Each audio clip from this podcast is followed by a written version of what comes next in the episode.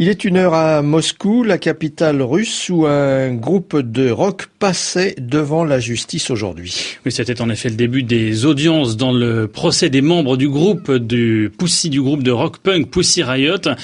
Trois jeunes femmes sont jugées pour avoir chanté une chanson anti-Vladimir Poutine dans la cathédrale du Christ Sauveur à Moscou.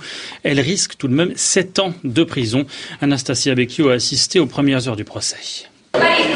Une foule de journalistes se presse devant la salle numéro 8 où les trois prévenus ont été placés dans une cage en verre. Au bout de quelques minutes, le père d'Ekaterina est prié de quitter la salle. Il sera entendu comme témoin. Le procès vient à peine de débuter, mais Stanislav Samousevich ne se fait pas d'illusions sur son issue. Tout est clair, c'est un procès purement politique pour punir les non-conformistes. Le but est de montrer où peut mener n'importe quelle action d'opposition. La justice avait promis un procès public autorisant la retransmission en direct des audiences, mais à la demande du parquet, le tribunal a interdit la prise d'images vidéo et de photos pendant l'intervention des témoins. Une décision qui n'étonne pas l'avocate de l'une des jeunes femmes, Violetta Volkova. Un procès qui n'est pas public, c'est la porte ouverte à l'arbitraire.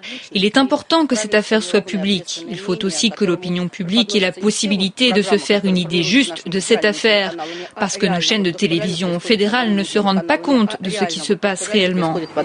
Selon l'acte d'accusation, les jeunes femmes ont été guidées par la haine de la religion. Elles ont plaidé non coupables tout en assurant que leur action était politique et qu'elles n'avaient pas prononcé de mots insultants à l'égard des croyants ou de l'Église. Anastasia Becchio, Moscou, RFI.